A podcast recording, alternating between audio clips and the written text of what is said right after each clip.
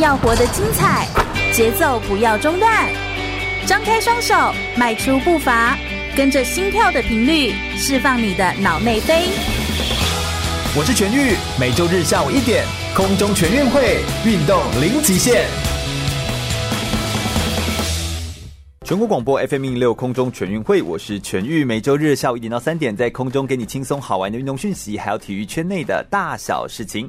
Hello，大家好，来到了空中全运会的节目现场，我是全玉。我们每个礼拜天的下午一点哦，就是要来跟大家分享非常多的运动选手的故事，或者是不一样人他们在体育上面、运动场上的运动生命的历程。谈到体育运动，我们每一次都会谈到很多的，就是光鲜亮丽啦，或者是亚运、奥运的选手们。但其实，所有的亚奥运选手都是必须要从青年的时期开始来做培训的。而在青年时期，那些对第一线的运动员、跟第一线的选手们、跟教练们，他们其实最不容易被注意到，因为他们当时成绩可能没有那么好，或者说是他们当时可能正在刚开始起步的阶段，所以需要有更大的耐心、更大的毅力，然后才能够来带领这群年轻的选手们。走到未来，成为奥运或亚运的国手。那我们今天要来介绍这位教练，他就非常的特别了。他在年轻的时候，其实自己就是有过一段他说是荒唐的，就是经历跟岁月这样子哦。那也是透过田径才找找到自己人生的方向，然后同时也是成为短跑知名的教练。我们今天邀请到的这位教练呢，他有二十年来，呃，二十多年来的培育的选手们无数哦，而非常多的选手都经过他的手中。同时，他也带过非常多游走在悬崖边缘的弱势的孩子，成为选手们的心灵捕手。让我们热烈掌声来欢迎已经有二十九年教练资历的田径短跑教练黄春荣教练，耶！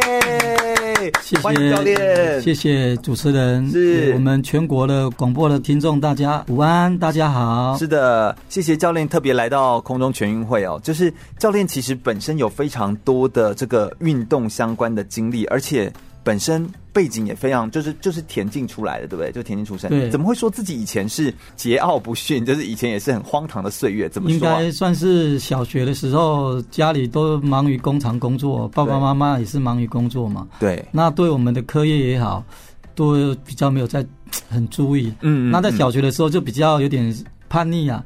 可是小学时候遇到贵人呢，也是遇到小学的老师啊，OK，也蛮启发我们的。嗯，了解了解。所以以前调皮，哎、欸，结果老师说，那你这么调皮，那你就来运动吧，运动吧，看看吧。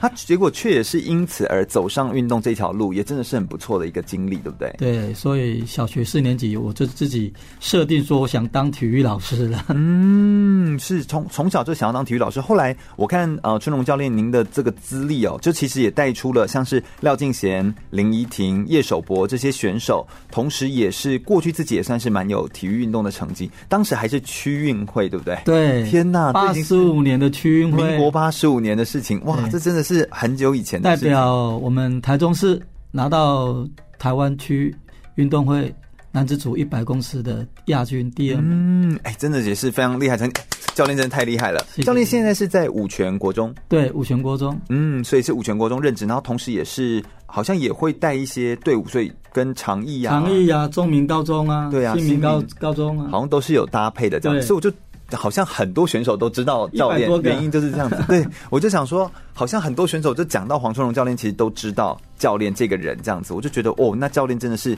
影响选手其实很多。那从小就开始接触田径运动，教练最喜欢田径运动的哪个部分呢、啊？呃，可能我个子也不高，我身高一六二，可能我的终身的兴趣就只有在一百，哦，就是我的专项，就是一百一百公尺这样子，所以就是你的专项。那但是教练最喜欢运动当中带给你的什么呢？其实一开始是想说啊，成就看到冠军，嗯，可是过了就是想要那个成绩，教学了一半以后，对，十五年前转变了，嗯，我希望学生是他们。快乐的来练习，对，快乐的来比赛。为什么会突然有这个转变？哈、嗯，因为我觉得冠军啊，可能之前前十几年冠军拿太多了。我觉得冠军对一个选手固然是可遇不可求，可是我是觉得他重于参与，是重于这个冠军啊。嗯啊，每一个人的条件优势不一定啊。对，呃，那我当教练也没一点不可能说每一次都会遇到像杨俊和守博这么好的条件的人。对。那有条件不好的时候，你也不能放弃他，嗯，你要产生让他参与的共鸣，对，所以我觉得说他条件不好，可是他很激励在练习，很苦练在自己在练习身上，然后又很积极的忙于做于比赛跟功课。嗯，那我是觉得这是比较重要的一切。是是，我了解，我了解这个意思。而且我有觉得啦，我有一个更深的感触，就是我们一般在说教练在带选手啊，怎么样才是真的一个优秀的心灵教练，或者是真的可以把选手带起来的教练？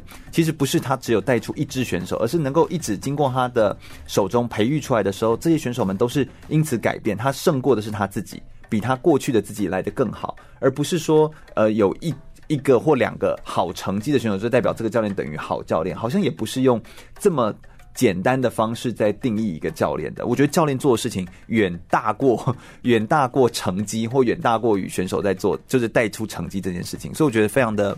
非常的不简单啦，能够有教练这样子的，一直在基层来打拼跟努力的教练很不容易。那运动产业我们都知道要从根本来做起哦，尤其是青年或青少年的运动选手，我觉得更是非常重要的关键。教练过去好像担任过五届的亚洲青年田径锦标赛的教练，也八次有获得八次哦，获得全国田径协会的年度青年优秀教练。所以我觉得教练等于算是很多年轻运动选手的伯乐啦。那教练对于青年选手的培育，你好像特别能够带到他们的心。就像我在访谈叶守博的时候，他也会说，教练，你就是他觉得跟你沟通，他觉得你特别可以呃讲出他在意的事情，类似这样子。所以你是怎么样让这些活泼好动，这是说的好听啊，这桀骜不驯的运动员，有时候很年轻的时候选手真的是好像都是被说你这太不爱念书就来练体育，类似这种的一些观点上面，然后被。聚集在一起，那教练是怎么说服这些运动员、年轻运动员哦？怎么说服他们，或者是怎么带到他们的心呢、啊？教练，因为说服的话，我觉得说就一句话很简单带过：将心比心。像我会跟他讲说，如果你想成功，这个机会就只有一次，你就是随时时时刻刻就要把它准备好，嗯、然后呢，也要管到他的食衣住行。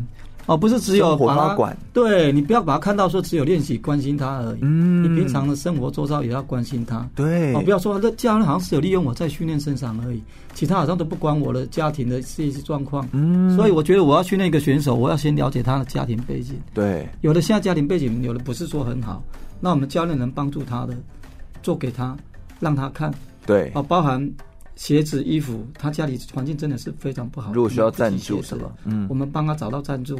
哦，我们鼓励他，正面能量给他。对，他功课不好，嗯，那我也不要说屈就于说，为什么你们数学都考零分？为什么你数数学、国文都考不好？嗯，我们不要用学科来衡量他的一切。对，哦，所以我就会用比较关怀的态度来引起他对说跟教练达成一个父子或者是兄弟的感情，是，是引领他来进入到这个运动的世界。对，哎，我觉得这真的是一件很美好的事情，可以感受到那个画面，就是真的是这样的感觉。然后把选手在培育的时候，其实不单只是在运动技术上面的要求，而是在他的生活上面也达到某一种的照顾，能够达到生活照顾的层面，他或许更能够体会到教练的用心，类似像这样的事情。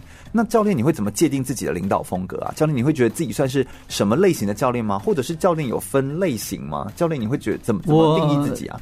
刚开始在带的时候，青年算是。国家队选手时候退役下来的时候，对啊，那时候带的时候比较凶，比较严格，嗯啊，因为因为求好心切啊。对，那个时候带出来的选手们会不会就是会讲话，会说？呃，那时候看到教练好像看到那个、呃、恐怖的，对，恐怖的一不一样就闪了，一个就会闪了。嗯哦，可是那时候我曾经。带过就是一个国中的时候啊，他是在校园里面啊，从来都不读书的，对，就游荡啊啊！那时候我在五权国中当代课老师，嗯。啊，在民国八十五年时候，对。啊，刚好遇到这个选手是学校训导处推荐过来的，哦，他说他不是问题人物，可是重点他就是不想上课，嗯嗯，他不想上课呢，好，那就我来来来我这里，那我就刚开始的时候一开始就比较严格了，对，重点是那个选手他能接受。哦，那以前还是一个属于一个可以打骂的时代。哦哦，那当然打骂的过程当中，我现在思考一下，我以前怎么会用打骂的？我觉得这个好像好像不是一个最好的方法，对，不是一个最好的方法，方法对不对？对，好像还有更好的方法。嗯、那当然可能是以前年轻教练呢比较年轻，血气方刚一点。嗯，可是到现在，在十五年前的转变呢，我觉得十五年前来，我都是用讲的又说教的方式来引领。对，对哦，那所以那时候那个选手后来。也破了全台湾呐、啊，国中组的四百公尺，第一个跑到五十秒内，哦，跑四十九秒四啊，哦，重点这个选手的启发也，也给各位我们广播的听众来讲解一下。他国中他没有放弃自己，我也没放弃他。嗯、到高中他读新民，他也没放弃自己。重点他跑了，代表国家参加了世界青少年，拿到全世界的四百公尺跨栏的第四名。然后重点拿到第四名，保送师大哦。对。后来他上师大跟我说：“老师，我可以不要练了，我想读书。”以前他国中、高中是不读书的哦，不喜欢读书的。现在慢慢发现自己想要的东西是什么。对，到大学之后，他说他竟然想要读书了，想要去补英文了，我都吓到了。后来很好哦，他现在在哪里？在我们味道中学当生教组长了。哦，所以其实只要是选手，有时候。有时候我们是要等待它，就是等待它生长的那个时刻点到，就是我们必须要不断的陪伴它，或者是不断的给它这个机会，或者是教导，或者是协助他。但是要等他自己哎、欸、醒来，他就会自己觉得我要读书，对，我要来我要来努力，对，而不是我们在前前面的时候他还没有兴趣的时候某种逼迫的方式。对，当然基本的要求或者是品性的要求，可能还是需要要求啦。品格道德教育以我的训练理念来讲是排第一的。嗯、对对啊，我觉得训练的成绩好坏是其次，我觉得我们在这一块的品格道德教育很受到周遭国家香港、澳门、马来西亚、新加坡。他们的赞扬，我们台湾的每个教练队。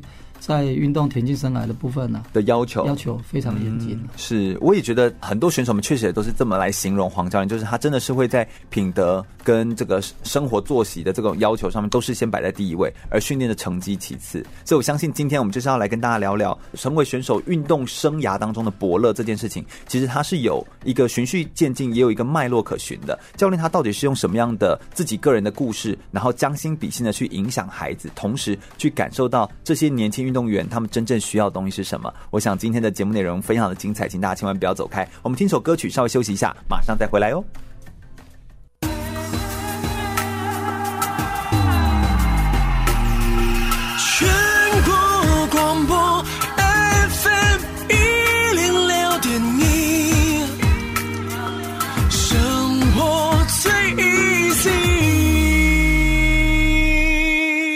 我是跆拳道奥运金牌，也是陈怡安手工皂创办人陈怡安。您现在收听的是 FM 一零六全国广播，由全域主持的空中全运会。继续回到全广播 FM 一零六空中全运会的节目现场，我是全域。我们今天特别访谈到的呢是黄春荣教练，来到我们空中全运会的节目现场，跟大家分享更多关于青年运动选手的培训以及啊、个人如何成为一个选手的伯乐相关的故事哦。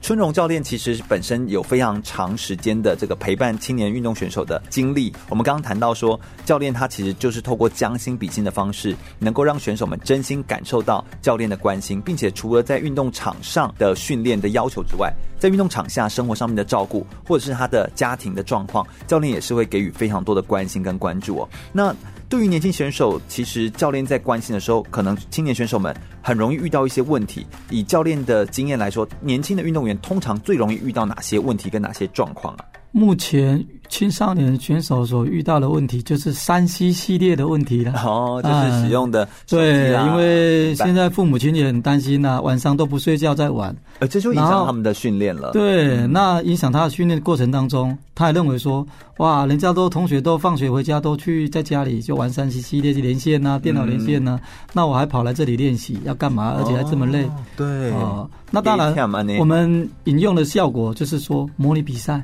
哦，带他去环游台湾去比赛哦，哦，那家长都非常支持啊。我们没有后援会，可是要有很用心的家长啊，因为家长放心交给我们。对，那我们偶尔比赛的话，我们也也有私人赞助啦，嗯，或者是家长自己出啊。那带学生他们去比赛，从比赛当中啊，他会得到一个兴趣。原来我输是一定要练习才不会输。原来我能站上颁奖台去。接受领奖。都是要有代价，哎，就是要付出的，嗯，就用这种引起他的共鸣，不然你每次都让他练习练习。练到在旁边都已经快要吐了，他还继续练习，所以有时候就要感觉到没有目标啊。嗯嗯嗯，要有一些异地的训练，或者是要有一些比赛感受到的刺激，对对对，这是最需要的。嗯，所以挖掘选手的目标、需求、动力跟渴望，可以让他专注在运动场上的方法，教练用的方法其实就是创造一些比赛的机会，对，对不对？所以选手们因为他需要赛事，所以也有一种说法叫做什么以赛代训。对，这种说法其实就是比较像这样，增加一些刺激的来源。对，哦，可以让选手更有机会可以可以来。来做做出好的表现。表现。同时，台湾现在对于青年运动选手的培训，呃，以教练的经验来说，有没有一些政策或资源是提供给青年选手培训专门在做使用的？有这样的资源吗？呃，我们田径协会啊，我们非常幸运啊，我们田径的田径协会，中华民国田径协会，在那个先前的蔡成伟理事长，嗯，还有现在的叶理事长，最主要的主角之一就是王景成秘书长和邱维龙邱副秘书长。他们呐、啊、有一套很正规的培训，将近有十几年了。嗯，第一团呢就是陈杰，最有名就是陈杰。对哦，第二团就是赵春，对，跟那个杨俊汉。对啊，这一团我们暑假叫俗称潜力优秀训练营。嗯啊，这个由我们秘书长、啊、有说叫什么潜培吗？潜力优秀，潜力优秀。对我们俗称潜力优秀，潜力优秀。哦，就王启成秘书长啊，他去找钱。嗯啊，理事长出钱，然后不够的由我们体育署补助了。每年呐、啊。非常荣幸的，让他们可以有机会对、嗯、到邻近国家，就是中国，嗯，语言能通，嗯，住宿也可以，吃饭也都可以，对。啊，我们去到那边，就是先遣部队会邱伟龙副秘书长啊，嗯、他都会啊，先遣部队都会先过去探访场地啊，教练呐啊，啊的部分，所以我们后勤的过去的时候都非常的好，是。也让我们学那个比较等级比较高的。潜力优秀选手啊，嗯，获得更多的一个学习跟资源啊，是是啊，尤其是中国派出来的教练的话，都是世界冠军的教练呢，嗯，都是非常不简单的。对，所以就有机会可以交流，我觉得才更能够让选手们学到东西。这样子，对，那教练也当过五届的亚洲青年田径锦标赛的教练，像这个其实就是比较像是带着青年选手去到。呃，青年田径锦标赛是到邻近的各国吗？对，嗯，最远到斯里兰卡，哦、还有印度，那还蛮远的，那没有邻近啊，那蛮远的。最近的话才是上一年，呃，二零，呃，那个一六年的。那个日本哦，OK，呃，所以就是等于说我们会随着呃一些的计划，然后刚好能够去的国家，所以也不是说固定在某个国家，没有没有，还会到邻近国家去做。嗯，所以等于就是带着那都所谓的青年运动员都是几岁到几岁啊？哎，他是在未满二十岁以前哦，超过二十岁就不叫青年了。对，所以教练其实一直都是在接触。二十岁以下的，对对，难怪教练就是还是可以永葆年轻。谢谢。刚刚那个我们在休息的时候，教练自拍的功力很强，就觉得哎，教练就是因为他知道年轻人的语言是什么，而且教练三十年来的经历，但其实教练全部都是接触二十岁以下的年轻的运动选手，这其实就是一个很特别的，就教练身上一定有某一种特质，跟有某一种带领这些青年运动选手的方式，是值得我们来做学习的。所以我觉得这一点就是。非常就是今天广播要来问的东西，这样子哦。那同时，教练，我更好奇的就是，教练你一直都很有能量，就是一直都很开心，然后都可以跟着年轻运动员，你知道自拍就自拍，然后聊天就聊天，你都怎么充实你自己？譬如说，充实自己跟运动选手搭配的时候说话的语言，或者是怎么充实自己的训练跟教练的方式？毕竟你要三十年，然后还要让家长们也买单。就是这个，好像教练的一定的实力也是需要。教练都怎么充实自己啊？呃，其实也是还是再次感谢我们中华民国体育协会。嗯，我非常幸运的也获挑选啊、呃，在三年前到美国 ING 他们美国的田径国家训练基地，对，去接受为期两个礼拜的简短的一个学习训练。嗯啊、呃，学习西西方的训练法，等于运动科学的。对对，然后呢，比较。比较常去的就是东方，就是中国。对哦，也是到中国去取经啊。也说实在的，毕竟在台湾嘛，我们不不能闭门造车呀。对啊，闭门造车了不行了、嗯、啊，还是要到国外去学习。像我还是会自费去学习他们优秀的教练一些短距离的训练课程。嗯，然后我们东西方会开课结合，嗯，东西方结合。毕竟我们台湾是属于业余群的田径啊。哦，所以像杨俊汉、陈姐他们都很辛苦啊。对，我们一般田径选手都很辛苦，我们学业还是要放前面，品格教育放前面。嗯，那其实才是他的术科，因为是学生运动员，对，学生在前面。所以我们就跟西方、跟中国他们不一样，他们是专职是职业运动员啊，对，我们是属于业余中的业余啊。嗯，尤其教练带的是田径，田径现在在台湾就是风气是刚刚慢慢起来，已经比较好了，但其实也。也相对于国外来说，当然还是有一段距离，有一段距离，等于有点像是这样子。那教练就是等于说要自己自己去学学。我最印象最深刻的是跑到上年呃大前年跑去四川成都啊，嗯，拜师学艺，拜哪个为师？拜那个目前亚洲纪录保持的女子十秒七九，李雪梅的教练张龙伟院长啊，嗯，女生能跑十秒七九，比纪政还快啊，好惊人哦，很惊人啦。对，哦，他一个教练带两个十秒八以内的，天啊啊！而且那个院长，那这绝对不是巧合了，不是巧合，对啊。这个教教这个院长啊，张龙伟教练跟院，他是也是院长，嗯，也曾经被我们中华民国田径协会邀请过来台湾来讲课，嗯，啊，我跟他一面之缘，也也接待了他，他也很欢迎我去那边学习，是，然后我也去了两个礼拜，拜他为师啊，他也教了我很多一些训练的一些，应该算是一些方法。或者是一些观念，对不对？对，要领，嗯，我是觉得这些要领的话就非常好，非常实务。那偶尔我也会放在我 FB 上面，如果有兴趣的可以可以到 FB 去看一下。对，因为教练是一个很愿意分享的人，然后我也知道很多的选手们其实会追踪教练，就是为了要哎更加了解教练他在做的这些事情是什么，还有一些训练的方法。那我觉得在教练彼此之间交流上面，彼此应该都算是蛮愿意分享的嘛，在田径圈。对，因为我们希望把好的东西留给各位教练，也把希望以以前的挫折啊不要。在的错误的下做下去，对，有挫折，成绩挫折，就表示说你的课表出问题。哦，那这个就要跟大家来共鸣一下，这种东西不要去做。是，那我觉得说成做的成非常成功的，我就觉得说有需要跟大家一起来分享。对对，这是让整个台湾的田径都起来，这是最需要的。是，哎，但我觉得这件事情很不容易，因为当教练，其实你知道，教练也是选手出身出来。那如果啊，有一个说法是说，如果教练都拿他过去上过的课表来教现在的选手，这个一落差之下，就可能落差个二十年到三十年。所以要怎么样？像教练，你要怎么样跟教练彼此之间？像教练你自己算是自己还会花钱去进修的人，算是自己很热爱学习的人。但如果当教练遇到自己也有做错，或者是课表出错的时候，你们这个在沟通上面要怎么样可以互相的帮助的提醒对方说：“哎，这可以修改。”我觉得这很不容易耶，因为我觉得。课表的部分啊，不能按照以前我当选手再下给我的后一代，对呀，不行。我们要以现况来因材施教，嗯，哦，包含例如我的菜单一下下去，像我跟叶守博的配合，因为叶守博的启蒙教练也是我的学生，对，他也是使用我的方式，所以我们在练习的接轨上面就无缝接轨比较顺畅。一点，所以我觉得说。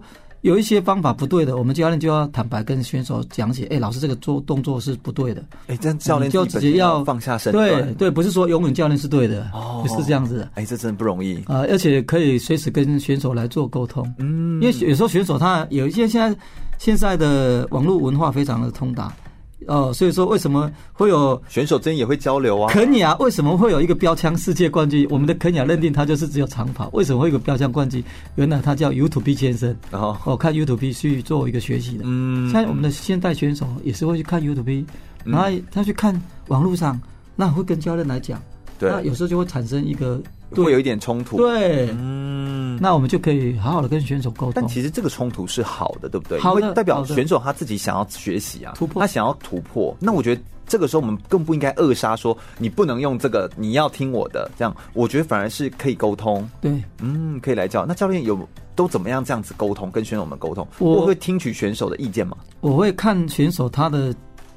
启动的练习的状况，所谓启动就是说，他如果是国中一年级、二年级到三年级，这个启动就是要由我们来带领。对，因为毕竟他是初学者，他完全都不懂了。对，到高中了以后，这时候你就是要放下教练的身段，好像称兄道弟的来跟他讲解今天的课程要怎么做，要做什么，包含他报比赛啊，他有的是一百公尺选手，可是这一这一场我给他说，我要给你报两百、四百，哦，好不好？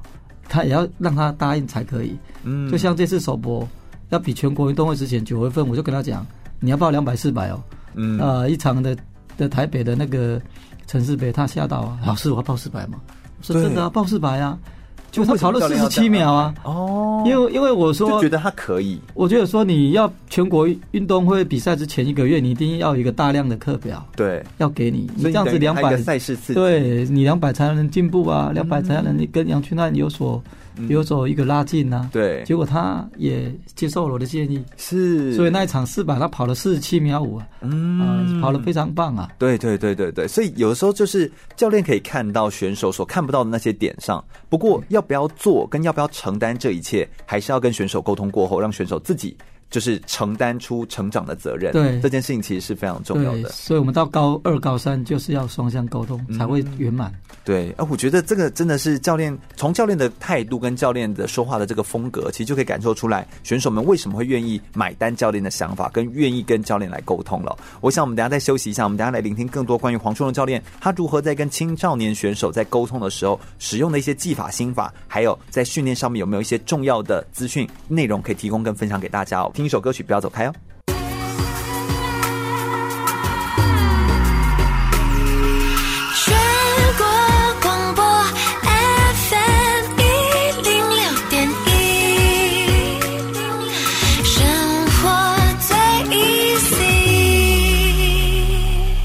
我是台湾十项全能金牌选手岳建龙。您现在收听的是全国广播 FM 一零六全域主持的空中全运会。继续回到全国广播 FM 一零六空中全运会的节目现场，我是全玉。我们今天特别访谈到的呢是田径的短跑的短距离的教练，同时哦已经拥有二十九年的教练经历的年资的一位非常资深的教练。让我们热烈掌声欢迎黄春荣教练！耶！全国广播的听众午安，大家好，是是青年国家田径队教练。目前在五权国中服务的黄春龙黄老师黄教练，是黄教练好，教练今天跟我们分享的就是怎么样可以成为一位选手的心中的伯乐哦。这件事情其实教练因为已经有二十九年陪伴青少年运动员的经历，将近三十年的经历都陪伴二十岁以下的年轻的运动员。我相信对于面对年轻人真的蛮有一套。我说不定说不定有些家长都还很想听，就很想知道说到底要怎么面对这个。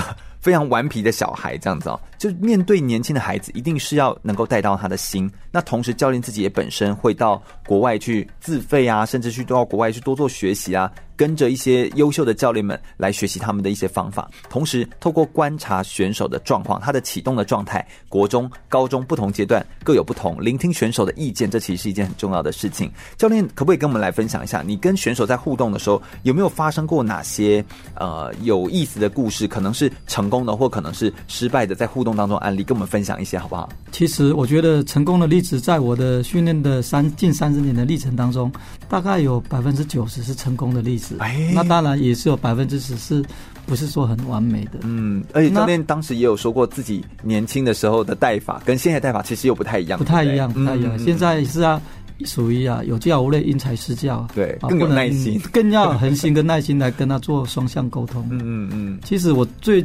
成功的例子就是，我有一位国中的时候初期的学生啊，嗯，女生啊，叫徐雅竹，她。资质非常好，对。国一啊，我就想找他出来练，可是他爸爸是属于公务人员，对，也是在做那个我们公部门当嗯当工作的，对。嗯、然后妈妈是在二中当老师的，嗯。然后起初他们就是不让女儿去碰，因为女生嘛想做那个对啊，漂漂亮亮的啊，那边晒太阳，晒太阳那么黑。对，我那时候就一直想要。沟通让他出来练习，沟通了两次都不要，这好难哦，很难这好难哦。到第三次的时候，我在校庆的时候看他跳远跳得很好，对，我就跟再次拜访他妈妈，我说你可不可以给我一个礼拜三天的时间，嗯、我来训练他。他妈妈说好了，不然就给你三天时间。可是那时候距离全国中的学校运动会只剩下不到四个月。嗯，用四个月时间来练习，可是一天一个礼拜只能练三天哦，那结果数量不够多，不够多啊。可是他就是有天分，嗯，他全国中等学校运动会既然挑到全国的第六名，非常棒啊！的时间对啊，结果那时候他家人想说，哇，我女儿真的是有天分呢。对啊，可是他 家人要看到，对不对？嗯，也是不让他继续往高中。嗯，继续练嘛。那当然，我也是苦口婆心跟家长沟通。我说，你小孩子真的有天分。对。那重点是他又会读书。我说，你要不要让他真的走运动这条路？靠了运动这条路的话，他读书以后的路可能会过更广哦。结果，这个家长我跟他登门拜访了三次，结果终于啊，OK 了，没问题了。啊，原本啊，他考了一个很好的一个公立的学校。对。后来他放弃了，他就近读了我的。五泉国中附近的新民高中。哦，所以就有机会对。教练带到。带了三年。哦，结果他三年之后比到全国那中等学校田径锦标赛三级跳最好拿到高女组的冠军。啊 哎，真的是，后来真的是他跳跳跳，哎，真的是他的成绩跟他的表现是三级跳，对。对。后来他自己考上了国立彰化师范大学，嗯。后来他又考上研究所，嗯。后来他又考上了公费生，现在目前已经服务彰化国中，在当训育组长，嗯。这个是我觉得最有一个正面能量的，因为我觉得说家长也能沟通，对，因为家长认为说。既然老师这么说像了，而且他也从旁边来看我们训练，我们是很务实的。对，那他重点是他每天都回去跟他女儿讲：“你练习不会累吗？”女儿都说她很高兴、很快乐。嗯，啊父母亲就要越来越支持。哎，怎么做到的？哈，为什么练习不是苦的吗？对，因为我觉得小孩子也感染了他父母亲。嗯，那再来是他父母亲在背后看到他女儿的成长。对，哦、呃，不然你看哦，他到了大学，他没有放弃。他继续的苦读，才有办法考到最难考的公费生。是，所以人家说了，运动啊，不是头脑简单，四肢发达，还是要读书啊，都是很不简单的。简单的我我觉得现在的已经是完全颠覆了这个想法。现在的专业的跟顶尖优秀的运动员，一定必须要头脑很不简单，对你才能够去思考，才能够用很科学化的方法，然后去去调整自己，然后不断的往上提升。这其实很不容易。那我觉得。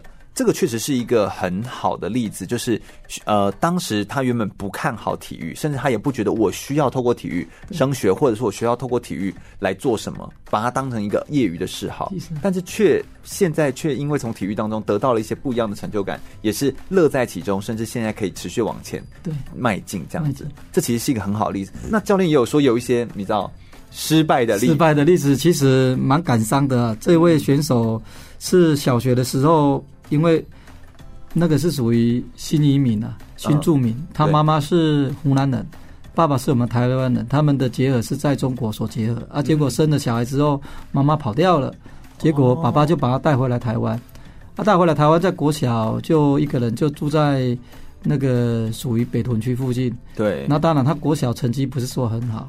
后来他也是因缘际会，别人推荐来我们五泉国中。他们因缘际会的推荐，是因为爸爸常年都要在大陆，嗯，没有人照顾。他想要找一个会有照顾的人来照顾他。他是希望他就住宿吗？还是没有？他后来他爸爸是一开始是让他住在五泉国中我们附近哦，然后我们就去照应他哦。就啊，后来是因为他一刚开始转过来的时候，小孩子已经变坏了。他那时候就已经会说谎啊，然后。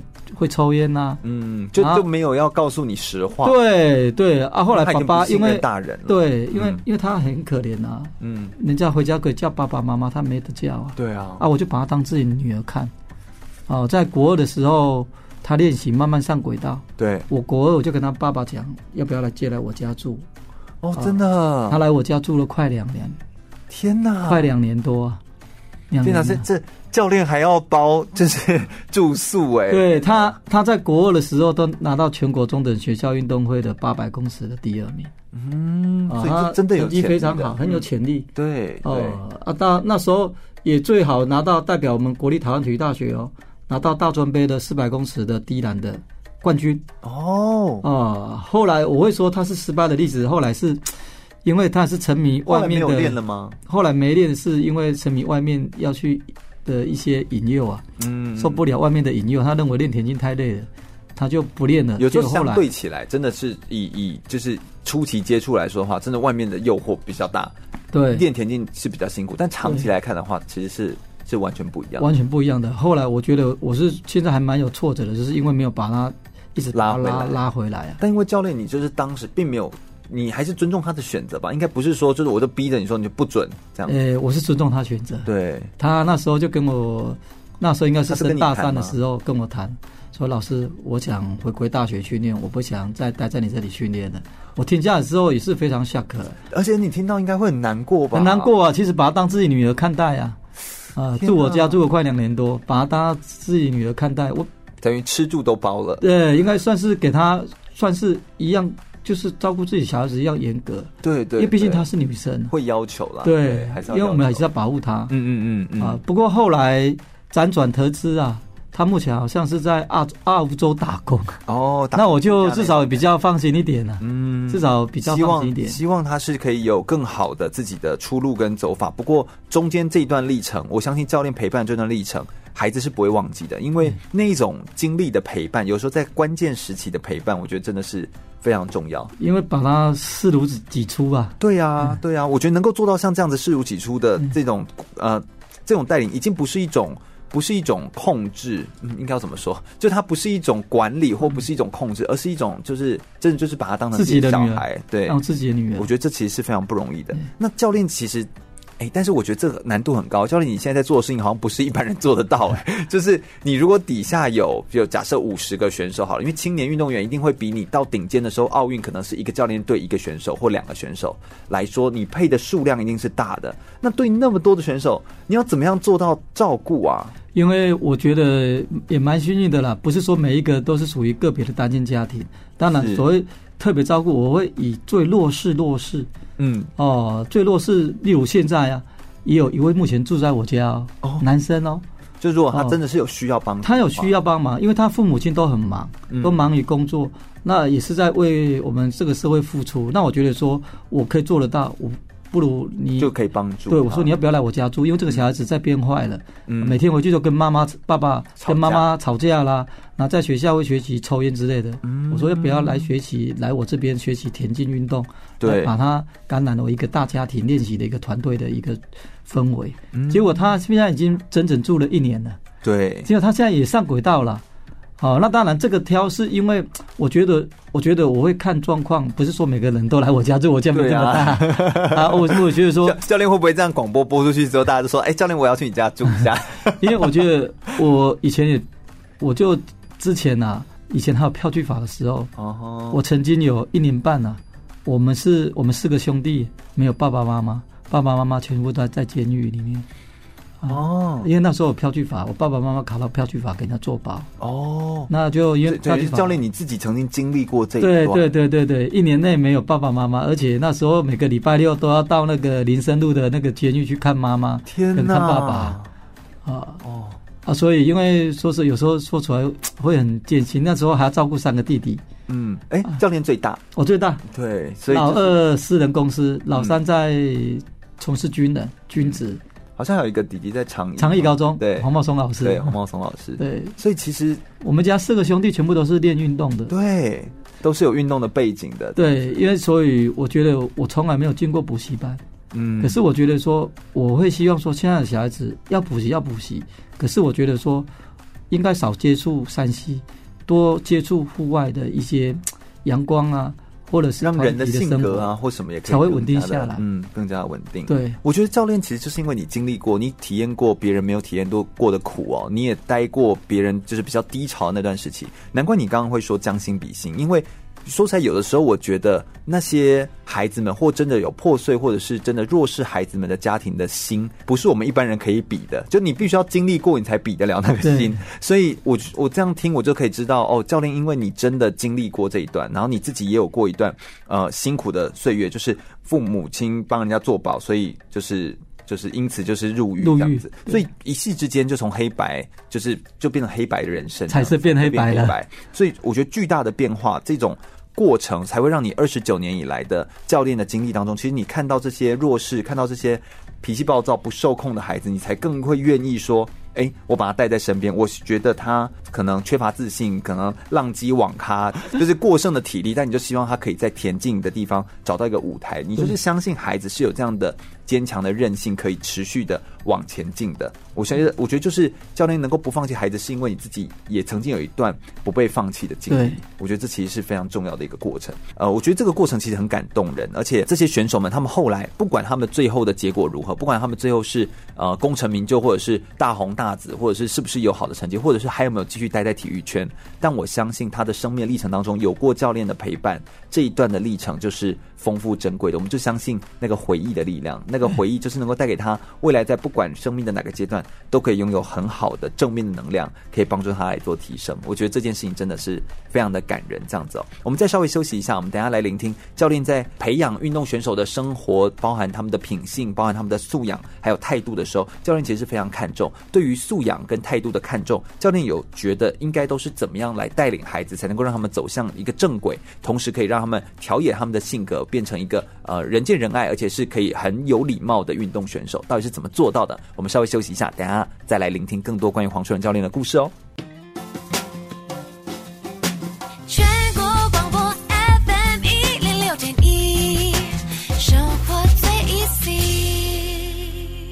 我是奥运选手叶子成，你现在收听的是 FM 一零六全国广播。全域主持的空中全运会，继续回到全国广播 FM 一六空中全运会的节目现场，我是全域。我们第二个小时的节目内容呢，一样要继续来邀请到的是黄春荣教练来跟我们分享，在教练的心法上面，以及在陪伴青少年运动选手的时候，如何成为选手的伯乐的相关的故事哦。教练好像还有一个故事想要跟我们特别来分享，对不对？对，刚好是在我五权国中嗯担任身教组长的时候所发生的哈。是，是这个选手国一的时候身高一八零。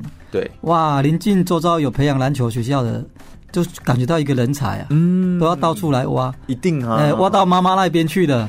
他妈妈其实也很烦，因为他认为说已经练田径了，为什么要去练篮球啊？结果妈妈也是有被吸引到，后来妈妈还偷偷的跑去临近学校去看他们校队练习，结果。结果这个妈妈看到就很更紧张了啊！他们认为说好像那边都没有在管生活常规啊。哦，啊，结果妈妈就有一天偷偷来学校训导处找我。对，我说黄组长，我可以拜托你，我可以你跟我配合一下嘛？如果我儿子你说坚持要 对坚持要转的话，你可不可以你坚持不让他转，我就可以回去跟他们讲说，是老师不让你转，不是我不让你转的。嗯、哦，我了解。对，就妈妈的来拜访我，那说好，那我就不要让他转。是因为毕竟练田径的话，我还是会尊重家长。如果家长要转，我就我也没办法。当然，结果这一刻真的上演了。哦，他真的是给他妈妈吵了好多，说要去打篮球，打篮球。哦，而且我知道大家，你知道篮球毕竟还是比田径在年轻的时候是更有名。对啊，因为那时候这个条件不错，又其实他那时候一百公尺男生来讲才跑十三秒或十四秒而已，以我来讲算是中下而已，嗯嗯，还不是说很顶尖或很突出。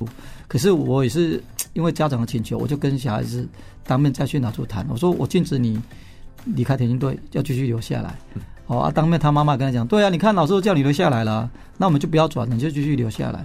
结果因缘际会的，他这留下来在我旗下练到全国四百公尺的第四名，嗯呃，然后也很幸运的，因为他学科的部分呢、啊。学科的部分，哦，没有说很顶尖，对。可是后来，因为在国三的那一刻，他忽然也开窍，想要读书。嗯。后来考上了，正常他可以上教育大学。对。可是他在填志愿表的时候，也不让我知道，他自己填的，因为他那时候填了他喜欢的。对，喜欢的什么？女朋友，什么女朋友？因为他女朋友去读福大。哦，他当下有偷交女朋友，他就跟着去福大。哦，就他妈妈等棒棒的时候就很下课，他妈妈很生气呀。他妈妈希望说他留在留在台中的教育大学，或者是国立台湾体育大学，还遇得到嘛？对，因为留在家里，就他第一志愿给你填辅仁大学，当然辅仁大学是非常好的学校，嗯，他就去了，结果去了很很好笑的是，他们去了就不到半年就分手了，不到半年就分手了，哎呀。我也读了一年还不到，回来找我老师，你可以帮助我吗？我想转回来台湾体育大学。哦，我说谁叫你当初要去天府的大学呢？有时候学生都没办法在当下。对，后来妈妈爱情对比较容易冲。妈妈也来拜托我说可不可以协助他。后来我就说，不然你这样子，我一的话可能只剩下假日班在职班的。哦，我说体育大学不错，你回来台体的假日班是不错。后来他就很顺利的转考成功，嗯，转回来了。转转回来，他当然呢，我还跟他讲，那你欠老师个人情，你要回来帮我看田径队，这样就回来帮忙带队，对，帮忙带队哦，还是其次哦，对，给我带队哦，带到一个老婆了，为什么？我们学校有一个年轻的女体育老师，刚好来我们五权国中当老师，然后年龄比他大。结果他喜欢上人家，结果这个姻缘，我就把他们凑合，他们两个现在结婚了。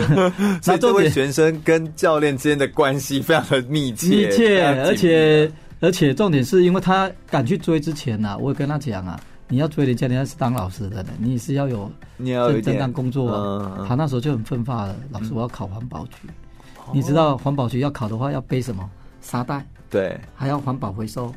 结果他有一些体力的挑战。对，嗯、第一个他是田径出身的，他就赢人家了。嗯，后来他考上环保局了，他就很高兴了。他就跟他的女朋友，就是现在的老师，现在的老婆求婚了。哦，所以我就看他的成长，就、欸、对教练，你真的是一路这样看着他这样子，看他从国一到他结婚，现在已经生了两个小女儿，很漂亮的小女儿。所以就等于看着一个孩子从自己的呃就选手。然后这样子慢慢长大，然后在生命当中每一个关键的阶段，其实都有教练的陪伴。对，我觉得这种感觉其实就真的是，呃，生命当中的那种影响力，其实是慢慢的散发出来这样子。因为其实这个男孩子教你年纪，他也蛮坎坷的，因为他爸爸也是英年早逝啊，就不是也是属于妈妈在照顾他。对，哦啊，所以他现在现在子的话，他一个人。哦，也是要负担整个家里的生计呀。对，所以幸好他老婆是当老师啊，嗯，至少说家庭上的话，他们还稍许有点改善。是，而且也是稳定的这样。对对对对。所以我觉得在生活上面，我觉得呃，我从教练身上，其实我刚刚这样的访谈呢，我可以感受到教练其实是很尊重每一个选手的选择。那同时，教练你也对于任何一个职业或任何一个他要选择的角色，你也都是。你也都没有觉得说哪一个就是好，跟哪一个就是差。会给他建议，你就是你会给他一些建议，跟他一些想法，但是其实最终你选了。我就是一样会认定你这个人，好，你选了，我一样会支持你，你就继续去做，但我一样可以支持你。如果需要帮助啊，回来，那我再帮你，这样。就其实我们没有必要因为一个人做了哪些选择之后就否定了这个人，因为他就是这个人嘛。所以你更在乎，好像是这个人更胜过于他的成就或他所得到的一切。我觉得这个是我在教练身上所看到一个很美好的一个特质。我觉得这也是一个教育者很重要的特质。那我觉得教练他呃，你其实很常强调，跟你刚刚在描述当中也有说到很多，你很重视学生的品格态度，还有一些呃，就是学学习上面的一个一个状态啊。那想要请教教练，在运动场上有没有个人你觉得在陪伴选手的时候，你都是怎么样训练他们？或者是因为你如果用教条式的跟他讲说，你就要呃呃要要有礼貌，要做什么事情，要捡垃圾，你这样讲，选手一定不会买单。青年选手、二十岁以下的选手，谁会理理这些教条式的说法？应该是，那你怎么带啊？以身作则的法来做啊。例如，以现在的学生，你要吸引他，从练习当中你要去说服他。对，你怎么说服他？从术科，哎，我教了这个动作，你能可以做得到。例如现在跨栏，他不敢夸，那我教练我还要下去做示范。哦，那那我就说哇，教练五十几岁都还可以做示范。对，哎、欸，他是想说，那我应该可以，那我应该可以啊。对，哦、那他是下去没有理由。对，没有理由。然后包含说一些比较坏的习惯的话，例如是有抽烟喝酒之类的啦。当然，我们队长是目前是青少年的话，难免一定会有人。新鲜感，想要去尝试，嗯、想要尝，我就会事先先跟他讲，我说你周遭你有看到老师在抽烟吗？嗯，你有看到老师在喝酒吗？你有看到老师在吃槟榔吗？我说这个东西啊，这个社会定义是青少年、青年阶段啊，我们是尽量不要去碰的。嗯，哦，因为毕竟这是烟是属于毒的一一半品啊。对，啊，我觉得说哦，烟的品的话，连尝试也不要去尝试，如果不小心有尝试的，也不要去上瘾。对，上瘾的话对身体也会不好。也更会影响你的运动成绩，是因为我跟他讲说，抽烟、喝酒啊、吃槟榔啊，都会影响你的。你的个人身体的体质的成长是哦，也会影响你的睡眠啊，就是有影响到睡眠，就影响你的、就影响整体啊。对，对慢慢所以慢慢的沟通，慢慢的沟通。但我觉得这选手们他们就是在慢慢沟通当中，他要能够让他听下去，首先他要先信服这个教练，要不然他连听都不听吧。因为我们我比较特殊，我的带队的方式是因为我的国中队伍里面还有高中哦，所以等于有学长姐对，所以他们每次。会看到学长姐的样子，对，对，样子是怎么样的，他们会效法。嗯嗯，所以就是啊，同队当中的同才，同才影响影响力是非常大的，真的。真的，所以他们认为说，哇，这个个子都比老师还高的一八多的，都很看到老师都很听话，礼貌，都会怎么样？啊，小国一进来，他们就会也一样会模仿。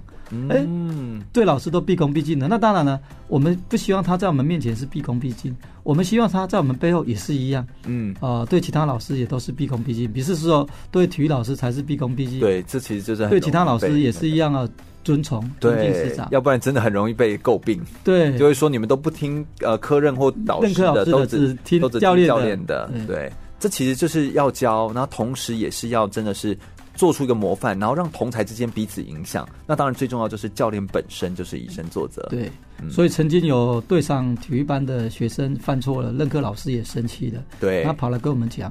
那当然一开始他也是很很冲着冲着跟老师在对杠，我们会把这个理由讲给同学听。嗯，我说那任课老师会讲你是因为你你出了 trouble 出了状况，嗯、啊，你影响人家上课是不对的啊，任课老师纠正你是应该的。嗯，那我们要引领他。什么是对的，什么是错的？那当然了，也是有苛责他。对，那苛责他完毕以后，还是要再给他安抚他，安抚他。嗯，所以我觉得你看这个，其实这都花时间。然后，而且我觉得在基层教育当中最难的地方就在这里，就是他每一件事情都是要花时间，要沟通。但这个时候的选手都还没有亮眼的成绩，都才在苗子的阶段。然后这个时候，有些人就会没有那个耐心去做这件事情。我觉得赞美重于一切，嗯，赞美他重于一切。毕竟小孩子现在小孩子喜欢听到的是人家对他的赞美，嗯，对。我觉得，我觉得应该是说，包含我现在都会给他比手势啊，哎，很赞，就知道赞，比一个比个大拇指，对对对对对，嗯，就更更贴近他。所以像我明年呢。我都希望学生快乐的来练习，对，快乐的来比赛，是啊，机会是留给你天天在准备好的人，嗯，所以他们几乎都会朗朗上口。老师的名言是什么了？所以我相信哦，老师就是一直用赞美的方式，然后以身作则的方式来带领选手。你要培养一个孩子拥有好的素养跟好的状态，教练自己本身就必须是这样子的人，才能够带出这样子的学生，团队的共鸣。对，我相信团队的养成跟团队的影响都是有一个领导者，但这个领导者本身必须要以身作则，然后透过他的影响力，让底下的人跟着也一起往这个好的方向跟正确方向来做移动。我觉得这其实就是身为一个教练非常重要的一件事情。我们再稍微休息一下，等下来聆听一下教练跟我们分享一下，在国外的执教方式跟国内的执教方式，或在青少年培育上面有哪些不一样的地方，我们来做一个比较跟对照哦。稍微休息一下，听首歌曲，马上再回来哦。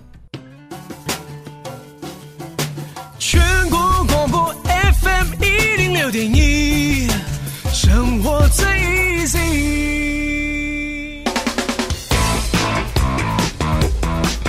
就爱风运动。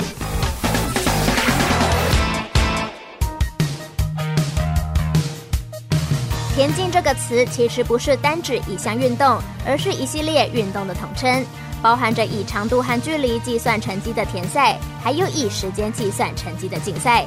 田径的场地可以在室内或室外，一般学校常见的操场与草皮，也就是田径运动的场地。不过，除了越野赛跑、跨国路跑等项目，现在大部分专业的田径比赛都是在运动场内举行。现在热门的田径运动包含着跳高、跳远、撑杆跳等跳跃运动，铅球、铁饼、标枪等投掷运动，接力跑、障碍跑、马拉松等跑步运动。田径运动的共通点就是大多不需要太昂贵的设备，而且包含的运动种类多样，所以田径运动算是目前世界上最多人参与的体育项目之一。田径运动的历史久远，甚至能追溯到史前时代。田径运动也在第一届的古代奥林匹克运动会中就已经是竞赛项目了。田径运动项目的标枪、铁饼、跳远、跑步，再加上脚力，也组成了古时候著名的五项全能比赛。自古以来，田径运动就是艺术家描写的主题之一。田径运动在古希腊时期也被认为是形塑人体力与美的运动。接近现代，在一八九六年的第一届现代奥运会出现之前，欧洲国家也有一些受到古代奥运会影响的运动赛事逐渐出现，并同样的注重田径运动。一八八零年的英国出现了第一个国家级的田径运动协会，并逐渐系统化、标准化的成为一项现代运动项目。接着，在第一届现代奥运会之后，成为各种国际级锦标赛的重要竞赛项目。台湾在田径运动方面也有不少出色的成绩，被国际媒体称为“飞跃羚羊”的纪政，在一九六八年的墨西哥奥运田径女子八十公尺跨栏项目中夺得铜牌，是第一位在国际田径短跑项目中获奖的亚洲女性，也是中华民国女性运动员夺得的第一枚奖牌。田径选手郑兆村也在二零一七年的世界大学运动会标枪项目中掷出九十一点三六公尺，成为了亚洲纪录保持人，同时也是全亚洲第一位直出超过九十公尺的运动员哦。继续回到全国广播 FM 一六空中全运会的节目现场，我是全玉。我们今天特别邀请到的呢是黄春荣教练。来到我们节目现场，跟大家分享他二十九年来田径运动上面的执教的经验，同时也跟我们来聊聊他在面对运动选手，还有看到很多运动场上选手们的不同的状态的时候，他如何调整，如何协助，也如何帮助这些年轻运动选手变得更好。那我们接下来想要来问一下，就是在国内的教法啊，跟国外的教练的方式，好像。有一些不太一样的差异，那有哪些是值得学习？有哪些可能在国内不太适用？可不可以请教练也跟我们分享一下您的经验，好不好？诶，我觉得东西方的差异点蛮大的，尤其是西方美国的哈，他们的学习状况啊，在青少年阶段。是属于一个营队娱乐营的营队，嗯，美国非常讲求的就是属于物质派什么物质派，派使用者付费。哦，OK。啊，他们娱乐营是要缴费的，你去的时候你是要缴钱的，嗯，他们基本上的国中的话不怎么国小不怎么推广什么校队不校队的，是。你要进入校队，可能功课也要达到一个。一个水平哦，水平他才让你入校队了，没错。啊，不是像有个某个程度你有积极，我就去把你拉进来，不是。而且他们教个某个阶段之后，你是要付费给教练的哦，你你是要私人去，纵使在娱乐营的时候，对，也是要付费。对你，当然你娱乐营有潜发以后，潜力以后，你人家才会去找你，嗯，来我们这个俱乐部。哦。那当然，我们所看到的美国的选手，他们最优秀的时代啊，基本上都是在成年了。啊，不是在青少年阶段，所以他们其实的安排的方式其实蛮有趣。他在青少年时期让他广泛的涉猎，在广泛的运动当中可以去尝试他喜欢哪一个，然后在更往上专精的时候，他才有专业的训练才往上对堆叠这样子。对，你是什么选手就去找什么教练。嗯、我是篮架选手，我就去拜师为艺，拿钱去缴学费去做一个学习。教练觉得他们在年轻的时候安排这种很像娱呃营队娱乐营那种感觉。有什么样的优点啊？这样的安排方式，因为台湾有这样吗？台湾好像呃，目前的话，台湾田径界是没有这样子的。嗯嗯嗯、呃，现在都是以校为单位，我们是属于业余。那当然，美国那种青少年阶段也是属于业余，因为为什么？因为他们是属属于采自然型发展。所谓自然型是家长认为我小孩子，我想让他们有多户外活动，我们就会带他去报名营队啊，去参加这个田径娱乐营啊。对啊、呃，那私人娱乐营。然后就是缴费，嗯，像我们之前去的那个 ING 那个，对，那个非常大，那个 ING 它那个基地很大，不打紧是光一年的选手的收费就要两百五十几万，你去那边的食衣住行包含出赛，不容易，一年要缴两百五十万。而且是已经打完折了，而且不不是只有对针对外国人，这根本就是顶尖私校的费用。当你当地人也是一样啊，对，你当地人也是要缴这笔钱，对，所以是顶尖的选手了啊。如果你不是选手的，你说实在的，你要去学习的话，在美国都是要缴费，对，使用者付费。嗯，所以他们对这个付费的习惯其实是非常好的。那可能在我们台湾，呃，我们有很多免费的设施，说实在或非常便宜的设施。那这件事情造就了我们全民都可以动，但可能也。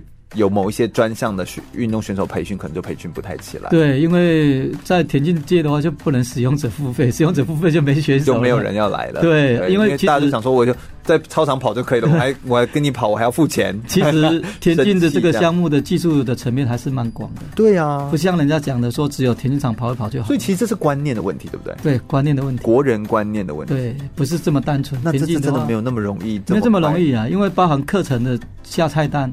你这个菜单，你这个教练要从他的他的经验累积，对。国外的学习，国内大家的交流，对。三个层面一起来做合作，对。才会出分一个菜单。嗯。啊，不是说拿谁的去 copy 啊，以前跑得快的刘易士啊，啊或是普尔特啦，他们课最好他们的课表对。给我们吃了，你就可以做普尔特的的的九秒多吗？对啊，那不可能。啊。所以我觉得西方的话，他们对比较不会，应该算是哈。阶段性的任务就是说，有天分者，他到了一个娱乐营之后会被发掘出来。对，而这个娱乐营发掘出来，他会给你建议你要去到哪一边，嗯、然后渐进上去。然后他们大学还有奖金的，对，然后会争取一个奖金啊，去到某某一个专门啊成立一个大学的田队，就例如以前最有名就是杨百翰大学，嗯，啊，专门是会给国内啊开放名额。的，对对对，哦，他奖助学金啊，你可以去申请的。好像美国是采这个例子为为主轴啊，嗯、哦，所以我觉得美国的西方的话是属于开放式的，那跟我们东方的话，我们邻近的中国来比较的话，他们是属于职业，嗯，可是他们的职业他们不看重在小学这个阶段，对，他们先进来，他们选手我要把你找进来，你就要来，然后你没有所谓不能来。当然他们现在也开放了，少许也是有家长会拒绝了。是，那当然他们也是会会用奖金去做诱因了。嗯，他们的职业是职业到什么状况？他们就不用读书，他们叫体工队，体育工作大队，体育工作大队，对，现在也是叫体育学校，他们慢慢的开开在开放了。嗯，哦，也没有叫体育工作大队了，对，慢慢在开放了。他们也是专注了，就是每天就是练习，就是以练习为主体，睡觉、吃饭、其他练习。哦啊，如果这两者好像都没有那么的全然可以适用在台湾，台湾还是要走走一个自己的样子。我们台湾的模模式跟两者都不一样，而且台湾还有体育班，还有一些这种其他的升学型的这种模式。对，因为我们台湾跟西方跟中国都完全不一样，嗯、所以我们也。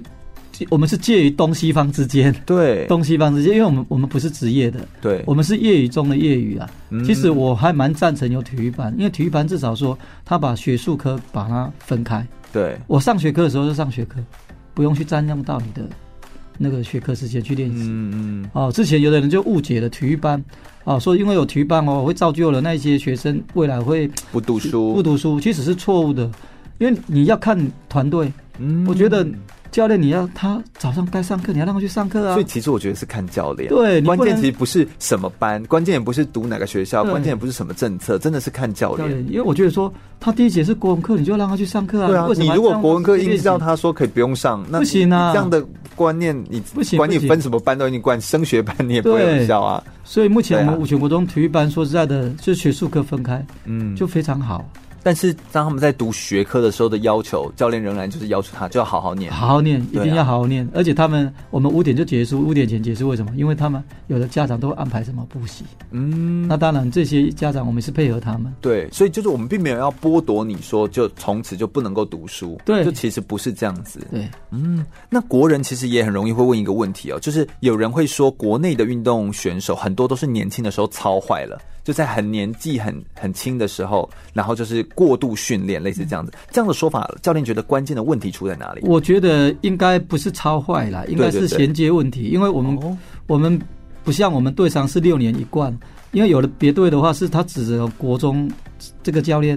这个假的教练只能带他带三年，哦，他带三年，国中毕业以后，哇，他没办法，他没有别人的别人的，对，就变成乙教练接走了。嗯，啊，乙教练接走，有时候刚开始这个乙教练要来适应这个选手的个性的话，还要再琢磨，对，一琢磨又一年，哇，黄金时间已经用了一年半了。而且现在大家又对于专任教练，有时候又有一些三年的压力，对，要成绩，对不对？的压力。那这个怎么办？教练的建议的方法会比较像什么？我会建议教练的话，眼光要放远一点，应该算是我们基层教练，还是要找邻近的高中来配合。你要配合之前要跟他讲，我国中我怎么练法，你要传承给他高中接棒的那个教练，让他知道，对，他才有办法来接。不然有时候他国中很强，为什么到高中他就会不见了？是因为国中。教练，你没有把他的延续课表跟跟高中连接。做沟通，所以其实要社区化，就是整个社区这附近的人，我们必须要能够团结，然后就凝聚在教练们要能够凝聚在一起，然后互相丢选手。那同时，刚教练还讲了一个很好概念，就是说其实可以跟家长谈，对不对？对，这样就会变成六年。六年，目前我们选手的话来的话，我们第一个都先跟家长来做。大家沟通，嗯，哦，家长能认同，我国中读这里，高中我大概会安排到长益高中，或者是中明高中，或新民高中，嗯，或者是新社高中，你能 OK 吗？就这个搭搭配方法，其实会基本上百分之一百人听到的家长都非常的认同，他说我小孩子至少可以这六年里面不用担忧他国中毕业之后高中要读到哪里。那有有的时候这样的安排还有一个很重要的点，就是对教练来说，教练就不用急，教练就不会在第一年急着说三年后一定要有成绩，要不然教你知道有六年的时间，这件事。情其实对教练来说仍然是有保障，有保障。对，我觉得教练其实中间仍然是有可以弹性运用的空间。我觉得今天这个黄教练给我们的这个经验，其实就很很重要啊。我觉得对有些教练来说，说不定是一剂解方啊。就是大家 有些人没有方法哎，因为包含叶守博啊，他的最佳成绩不是在国中，对，也不是在高中，是在目前大学大学的时候。对啊，所以说现在就是国中的他的启蒙教练简金勇简老师啊，很用心的安排。对，因为他是我的学生，嗯，所以他我承接到。啊，他就很简单，他要做什么课表？对，所以说他高中的成绩还不是最好，是包含他一百公尺、两百公尺的就创最佳成绩，都目前都是在大学所创的，是是，表示说他的成长是属于正面的，嗯，不然的话我们而且这样的成长其实才正常，正常，也就是说。呃，不是说我们国高中说急于求成绩这件事情，这样其实就会本末倒置。本末倒置。对，我们更应该是顺着这个孩子、这个学生，他才是我们一切的主体，而不是我们其他的课题，我们希望得到某一种的成绩或或希望可以看到好的成果，就强压，那就变成揠苗助长。对，如果他是属于天才型的，那就是属于国家的保障。对，那当然就是更值得要花心力投入。例如杨俊瀚，他是属于天才型的，他就是很年轻就有成绩。对，那当然。这个东西有时候就是可遇不可求，但是绝大多数的时候还是一般的学生。那这个时候我们就更应该把时间拉长，把眼光放远一点，让呃选手们有机会可以完整的发展他自己。我觉得这对教练对选手来说都是一件比较好的双赢的部分。对，我觉得这件事情很重要。我觉得这个真的是一个很重要的观念呢。然后以及呃一个培育运动选手当中，把时间拉长来对照一下国内外的不同的执教方式，其实台湾仍然可以培育出非常多优秀的运动选手，而且台湾运动的。人才跟好的苗子，其实真的是非常的多，真的非常多，这都是还是让我们感觉非常有希望的。不过在最后，我想要特别问一下教练一件事情，就是教练培育出那么多优秀的运动员呢、啊，你怎么看待一个选手未来会变成优秀运动员？你怎么看待？其实，在青少年阶段的时候，他第一年我们会从他的基础的协调性、跳跃性。速度性来了解，对，如果他是真的是可以练的，从速度上、弹性上、协调上，嗯，一看就一目了然了。对，那不能练着，当然我们不不放弃他，因为他不放弃是自己的教练，你怎么可以放弃他？对，哦啊，所以你看，教练说的太好了，他到第二年的时候。课表会越渐进加重，到第三年越加越重的时候，他都都能顶得住了。嗯，那他已经是异于常人了。对，异于常人了。例如呢，他能一早上晨操就测两千公尺的，平常人能测两千公尺测六分或七分吗？不可能。嗯，可是他都能撑过去的。嗯、对，对，那当然这些的引诱是属于练习法，我们也是要引用到社会观、人生观。我们都说走体育这条路不是窄路啊。不是啊，无门的，它是有门的。嗯、对，呃，目前台湾是属于四面环岛型的，我们台湾是属于运动休闲岛。嗯、其实未来读运动休闲产业，对目前台湾来讲是最有利的。先站好位置。嗯对未来以后会更有希望。对，所以其实这都是有机会的。所以应该说是你怎么看待一个东西的未来，而且你怎么去创造它的未来的可能，引诱它。对，所以你要让他有机会可以觉得说，哎，我在这个地方发展也有机会，他就会努力。对，而那个努力其实就可以创造出更多的可能性，这样子。所以对于呃教练来说，你心中认为的优秀的运动员，好像不单只是成绩好，对不对？你认为的优秀选手是还要具备什么？我觉得优秀运动选手更要会以身作则，做自己的一个。一个好公民的一个榜样。嗯，所谓好公民的榜样，我觉得说，你从你为人的应退进退，要谦卑有礼。那当然，你是很有名的选手，你更要接纳别人对你的一个批判、嗯、批评。因为你在镁光对镁光底下，你一定要有这个度量。嗯，那再来呢，你要做的更正面能量来吸引人家啊。对啊，我们绝对要有一个很好的一个思维。这个思维就是，你除了尊重师长以外。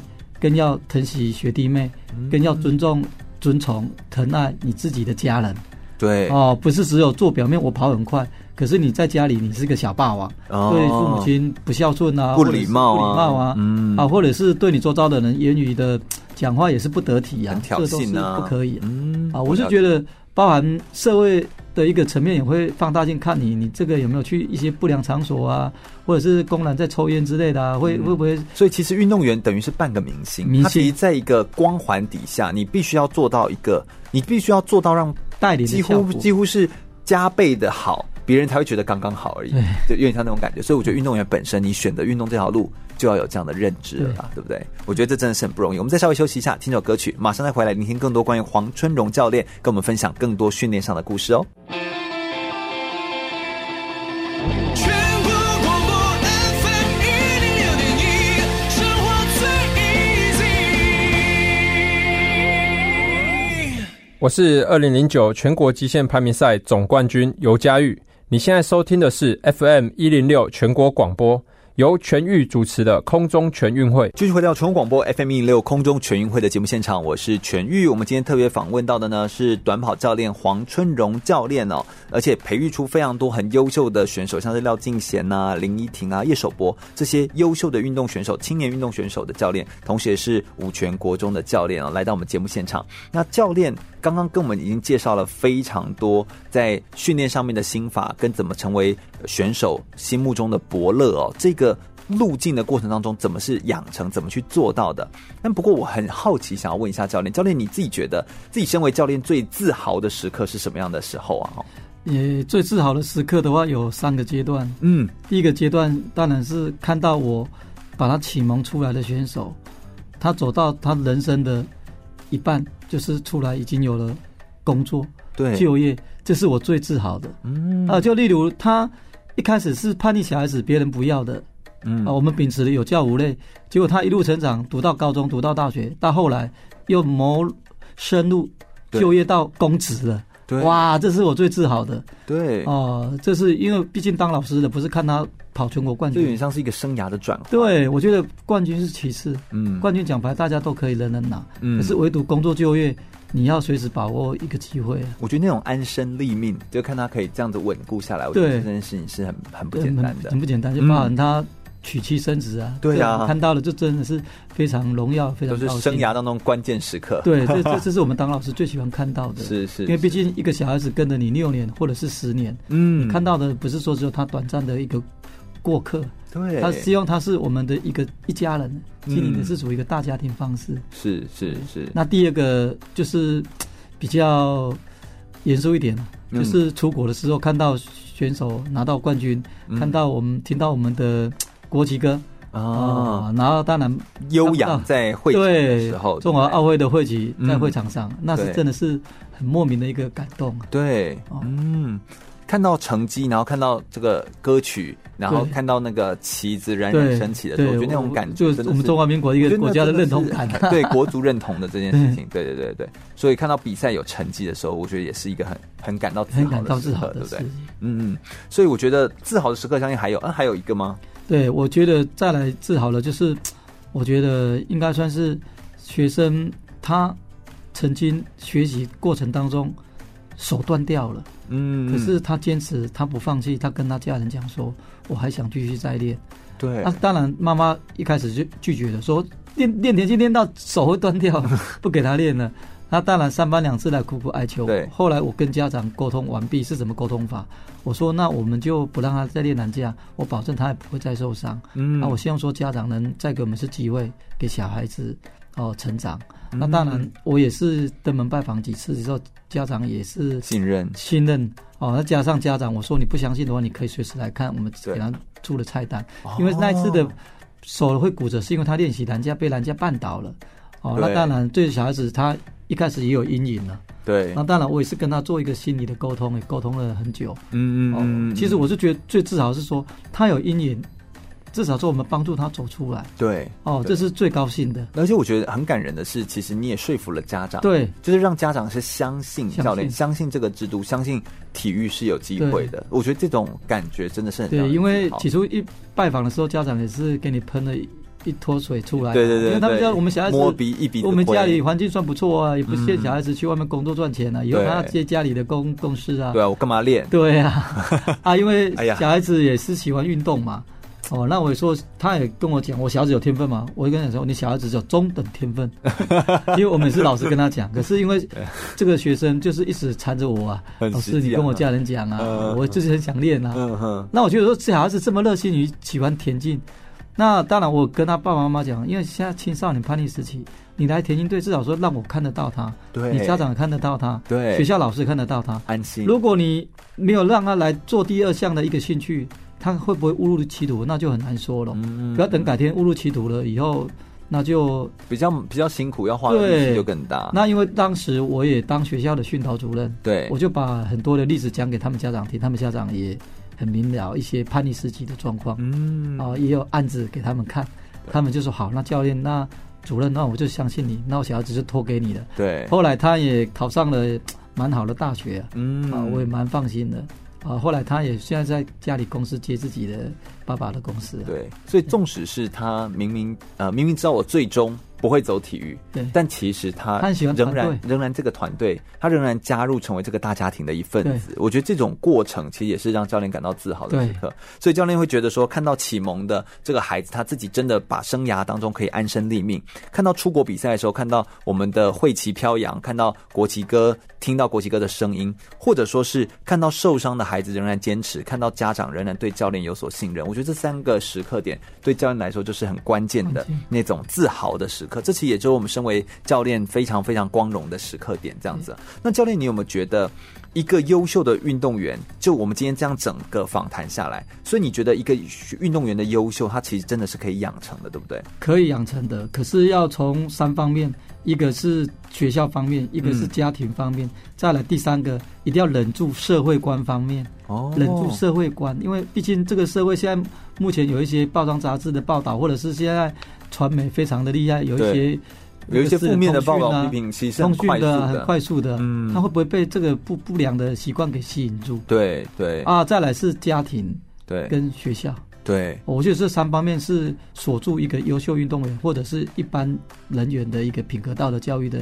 很重要的，重要的，很重要养成的一个管道，就是这，因为这三个地方都是孕育的，这个很重要的环境的渠道啊，社会、学校跟家庭都是很重要的环境，都是我们每天在接触的环境。那这三个环境如果没办法控制好，那选手其实呃没办法成为一个优秀或典范的运动员，这其实也就也是很容易受到影响。因为没有家庭的温暖，小孩子会彷徨。对，因为没有教练跟学校的信任，小孩子更会彷徨。没有资源也没办法，因为他会产生。大家都不相信我，他会变成是一个弱势团体。嗯嗯。啊，如果因为被社会标签化，对，嗯，这其实真的是一个一环扣着一环。尤其这个东西，有时候我们在越高层哦，不容易看到，但底层教练他们看得很清楚，因为底层教练是第一线，第一线接触这样子的选手们这样。但不过，我觉得现在的基层教练有时候会觉得自己缺乏资源，或缺乏一些管理的方法。教练，你有没有一些经验建议他们？如果他们要自我提升，或他们。缺乏一些管理的方法、带队的方法，或者是科学化训练的方法的时候，教练你们都怎么处理啊？我觉得现在的年轻教练的话，应该算是要勇于踏出去那一步。你说去问吗？对，因为现在其实我们是属于中生代的。对。那像我也会去问比较资深的，像潘瑞根老师啊，哦，当然他哦，林清光老师啊，嗯，这些比较资深的，当然，他们就是给我们做了看一个榜样。对。那我们也会去主动问他。对，那把年轻的教练不要闭门造车的说哦，我就关起门来自己练，我不去问中生代教练。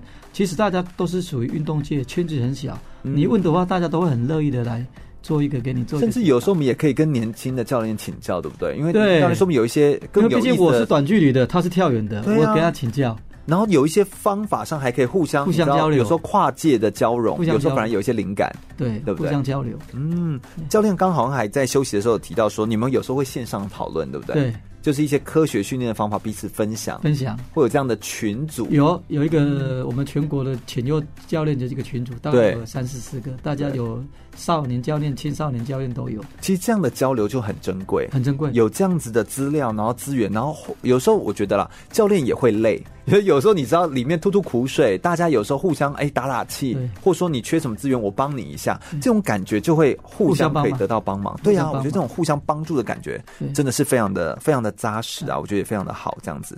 那教练呃也有参加中华奥会所办理的那种全省巡回的奥林匹克精神讲座。对，呃，教练会参与精神讲座，其实有一个很重要的点，就是教练认为基层的运动选手需要有奥林匹克精神的这样的观念，就是品格塑造的这样的观念。那教练，你觉得呃，你怎你怎么看待这件事情，或你怎么看待说奥林匹克教育推广到基层扎根这件事情？你有什么样的看法？我觉得我们中华奥林匹克把这个奥林。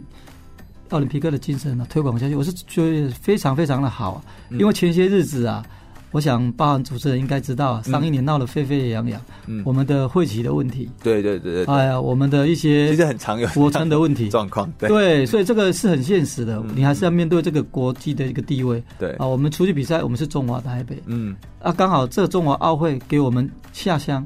去做一个宣导，让更多人让更多人知道，嗯、哦，不要给那些负面的那些不好的讯息哦。那与其与其让负面讯息误导，不如我们主动提供正面的讯息。对，而且说实在的，像我有去到一所是我们台中市最远的学校，是离山国中小。哦，那真的非常的高。啊，那时候他叫我去的 时候的诉求点是因为他们那边的都不升学，嗯，他们希望借由我讲运动的精神。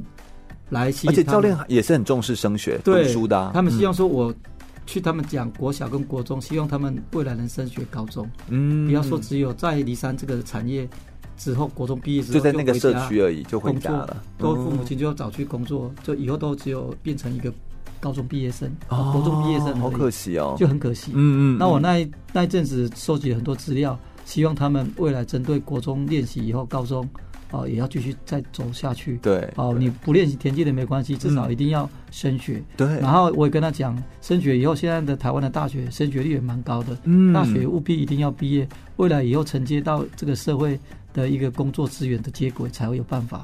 是哦，不然不然你不可能一辈子都会住在山上，嗯，你可能也会来下山来工作，那到时候会不会跟这个社会脱轨的，就会很难讲。对，而且我觉得这个说法其实蛮说服家长的，就是会让他们说，你不要跟这个社会脱节啊，对，就是你应该要能够连接在一起。对，嗯，所以奥林匹克运动精神讲座除了讲这个，他不是要让我们来讲算什么更强啦、更快啊、更远，他要的是我们下乡来，让我们的基层教练已经有曾经。实案有成功的，嗯，回馈给我们的国中的国中或者是高高中。